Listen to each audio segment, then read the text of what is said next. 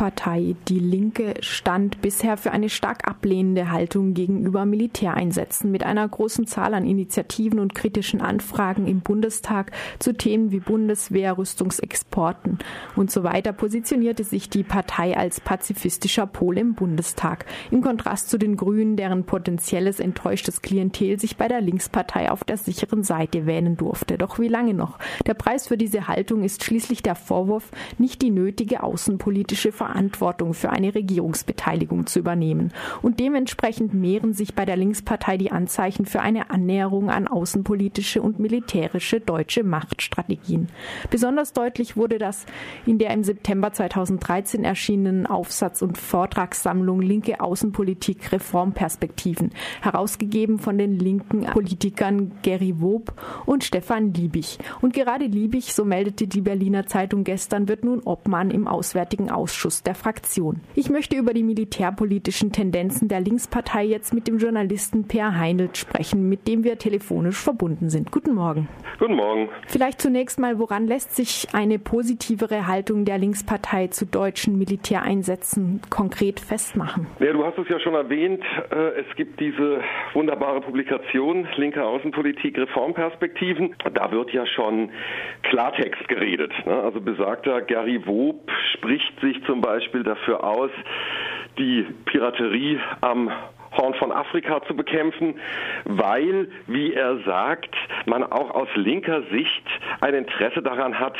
dass in internationalen Gewässern sicher Schiffe fahren, die übliche Waren aus unser aller Handelsaustausch transportieren. Gut, damit stellt er sich natürlich auf die Seite der Bundesregierung, auch auf die Seite natürlich der herrschenden Klasse hierzulande, denn ähm, also von unser aller Warenaustausch zu sprechen, entbehrt ja nicht einer gewissen Komik, ne? denn also die meisten Menschen auf diesem Planeten tragen höchstens ihre Haut zu Markte, aber haben ansonsten mit dem Warenaustausch nicht viel zu tun. Das sind Konzerne, große Unternehmen, die dort an, von diesem Warenaustausch profitieren. Ein weiteres Beispiel ist natürlich die Auseinandersetzung, die jetzt gerade in der Linkspartei tobt um das Europawahlprogramm. Dort steht ja in der Einleitung, in der vielgeschmähten Einleitung, die EU sei sinngemäß eine militaristische, neoliberale und äh, undemokratische Macht. Ja, und das wird nun in Abrede gestellt, auch von der Führungsspitze, also namentlich von Gregor Gysi. Ja, da fragt man sich natürlich schon, ob die Leute nicht zur Kenntnis genommen haben, jetzt gerade an dem Punkt Militarismus, dass der Vertrag von Lissabon eine ganz klare Verpflichtung der Mitgliedstaaten der EU zur Aufrüstung vorsieht. Dort heißt es nämlich, die Mitgliedstaaten verpflichten sich schrittweise ihre wehrtechnischen Fähigkeiten zu verbessern und in diesem Zusammenhang kommt der Europäischen Verteidigungsagentur, der European Defence Agency, eine zentrale Rolle zu. Da spielt anscheinend auf einmal keine zentrale Rolle mehr. Musste die Linkspartei nicht irgendwann zu solchen Positionen kommen wie der der Verteidigung der deutschen Wirtschaft auch am Horn von Afrika, wenn doch führende Parteimitglieder wie Oskar Lafontaine oder Sarah Wagenknecht immer wieder die Bedrohung deutscher Arbeitsplätze durch Migrantinnen heraufbeschworen haben? Also ich würde sagen, in, dieser Hinsicht ist es natürlich selbstverständlich nur folgerichtig und es ist natürlich auch nur folgerichtig, wenn man hier sozusagen das ganz große Rad drehen will, also regierungs- und koalitionsfähig werden möchte. Dann muss man solche Positionen vertreten, denn ansonsten wird man keine Regierungsposten bekommen. Und du hast ja schon in der Anmoderation die Entwicklung der Grünen angesprochen. Die sind ja in dieser Hinsicht ein Paradebeispiel. Mhm. Du würdest also sagen, es liegt nicht in einer inneren Logik der Haltung der Partei, sondern eher ist ein strategischer Schachzug zur Koalitionsfähigkeit? Beides.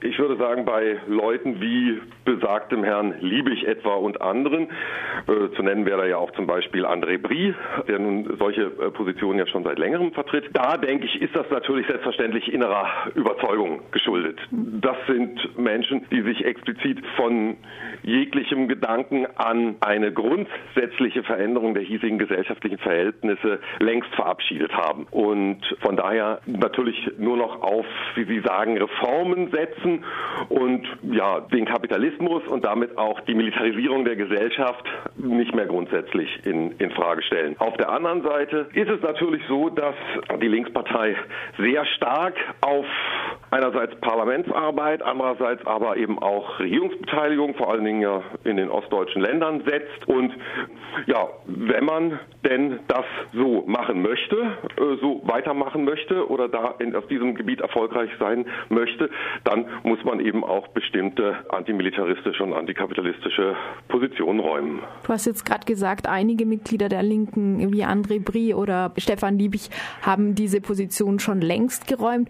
Mit welchem Zeitraum ist denn da zu rechnen? Also die Rede war jetzt von diesem Thema vor allem seit Erscheinen des Buches, wie gesagt, seit September 2013. Aber gibt es diese Position schon länger in der Linkspartei oder ist das jetzt im Gesamten betrachtet doch eine eher neue Entwicklung?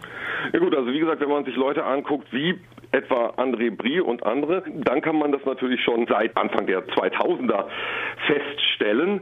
Ähm, ich hatte ja schon angesprochen, äh, die aktuellen Auseinandersetzungen um das Europawahlprogramm und die fanden in ähnlicher Form ja schon mal statt, äh, als es um das Verhältnis der Linkspartei zum sogenannten EU-Verfassungsvertrag, der dann äh, als Vertrag von Lissabon ratifiziert wurde.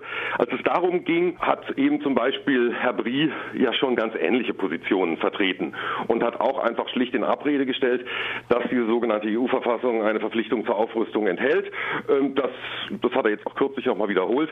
Das sei alles nicht, das sei alles nicht zentral. Zentral sei, dass man jetzt zum Beispiel im Europaparlament ganz andere Möglichkeiten hätte, bestimmte politische Positionen durchzusetzen. Ja, und äh, von daher, also zieht sich diese Auseinandersetzung so seit na, etwa mittlerweile fast zehn Jahren kontinuierlich durch die durch die Linkspartei und sorgt auch immer wieder, wie man jetzt wie, wie gesagt aktuell auch gerade wieder sehen kann, sorgt auch immer wieder für harte Kontroversen. Immerhin Kontroversen, also gespaltene Meinungen zu diesem Thema. Hat sich deiner Einschätzung nach, der du jetzt die Linkspartei ganz von außen betrachtest, mit Liebigs Wahl zum Obmann des Auswärtigen Ausschusses, der ja gegen Sevim Dagdelem aus dem linken Spektrum eher kandidiert hatte, mhm. äh, hat sich mit seiner Wahl das von ihm herausgegebene Buch letztendlich als programmatisch durchgesetzt oder eben auch diese Haltung zu Militäreinsätzen? Gut, ob man schon von der Programmatik sprechen kann, weiß ich nicht. Aber äh, Tatsache ist natürlich auf jeden Fall, dass seine Machtposition auch innerparteilich und innerhalb der Fraktion natürlich damit gestärkt wurde. Und selbstverständlich, er ist ja ohnehin ein Liebling der bürgerlichen Medien und das wird sich natürlich jetzt auch fortsetzen. Ne? Also er wird natürlich jetzt auch weiterhin sozusagen offene Medienkanäle vorfinden, äh, noch in stärkerem Ausmaß als bisher. Er ist interessanter geworden und wird natürlich darüber auch die Möglichkeit haben, seine Position noch deutlicher, noch klarer, äh, noch vehementer zu vertreten. Wenn man deutsche Militäreinsätze befürwortet und seien sie auch noch so begründet durch den Schutz der Menschenrechte, dann zieht das ja eine ganze Folge an Konsequenzen nach sich.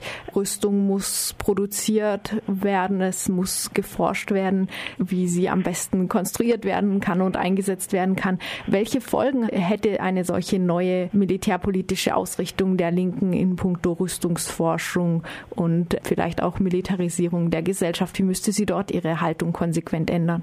Das ist klar. Also natürlich müsste zum Beispiel die ja von der Linkspartei bisher offiziell vehement vertretene Forderung nach Zivilklauseln für deutsche Universitäten, die Selbstverpflichtung auf ausschließlich friedliche Zwecke und den Verzicht auf die Zusammenarbeit mit Militär- und Rüstungsindustrie, mit Bundeswehr und Rüstungsindustrie, die müsste natürlich sofort vom Tisch. Vom Tisch müssten natürlich auch all diese kritischen Anfragen, die du schon in der Anmoderation erwähnt hast, in puncto Bundeswehraktivitäten, auch Bundeswehraktivitäten im Inland selbstverständlich.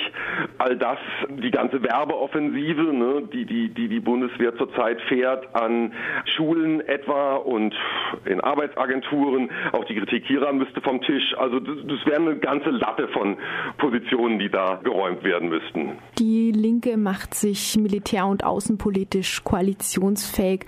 Das war Per Heinl, der Journalist, mit einem Schwerpunkt auf dem Thema Rüstungsforschung und Militärpolitik. Vielen Dank. Jo, ich danke auch.